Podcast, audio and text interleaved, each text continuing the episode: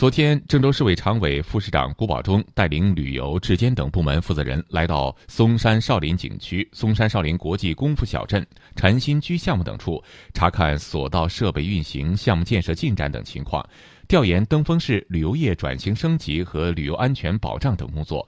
调研中，古宝忠还先后来到嵩山少林国际功夫小镇项目、禅心居项目现场。据了解，功夫小镇项目占地五百九十一亩，项目总投资约二十亿元，预计二零二零年完工。禅心居古村落项目预计今年年底完工。